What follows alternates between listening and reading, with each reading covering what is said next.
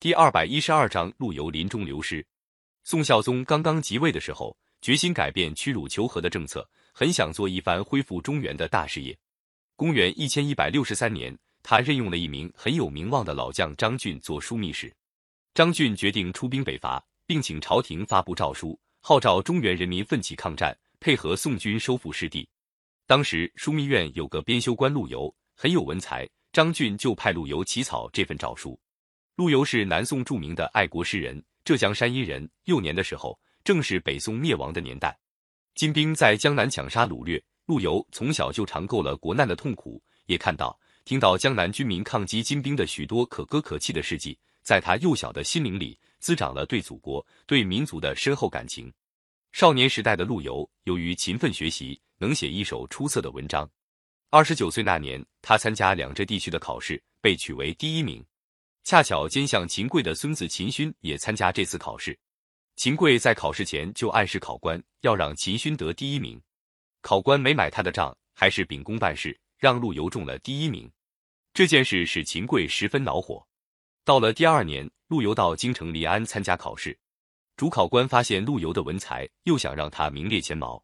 秦桧得知这件事，更是生气。蛮横的命令主考官取消陆游考试的资格，还要追究两浙地区士官的责任。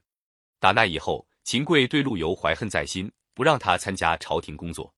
直到秦桧死去，他才到临安担任枢密院的编修官。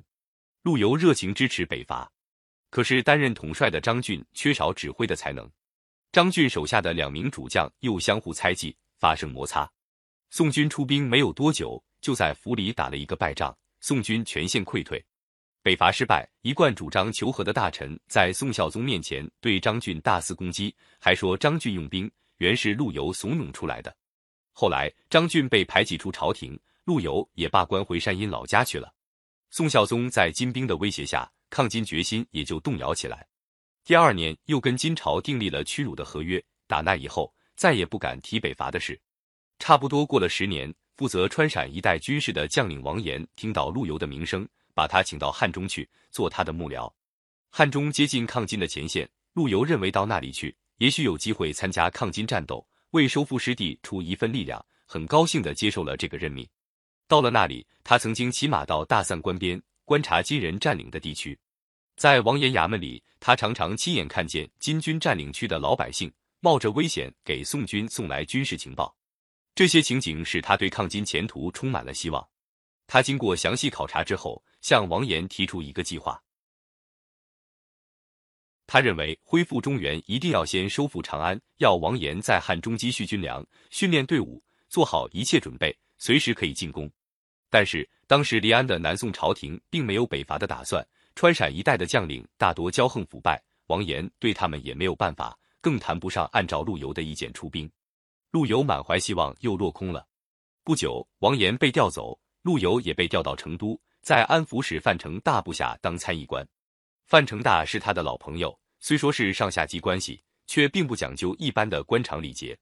陆游的抗金志愿得不到实现，心里气闷，就常常喝酒写诗来抒发自己的爱国感情。但是，一般官场上的人看不惯他，说他不讲礼法，思想颓放。陆游听了，索性给自己起了个别号，叫放翁。后来人们就称他陆放翁。这样一过，又是二三十年。南宋王朝又换了两个皇帝，宋光宗赵敦和宋宁宗赵括。南宋王朝始终没有决心收复失地。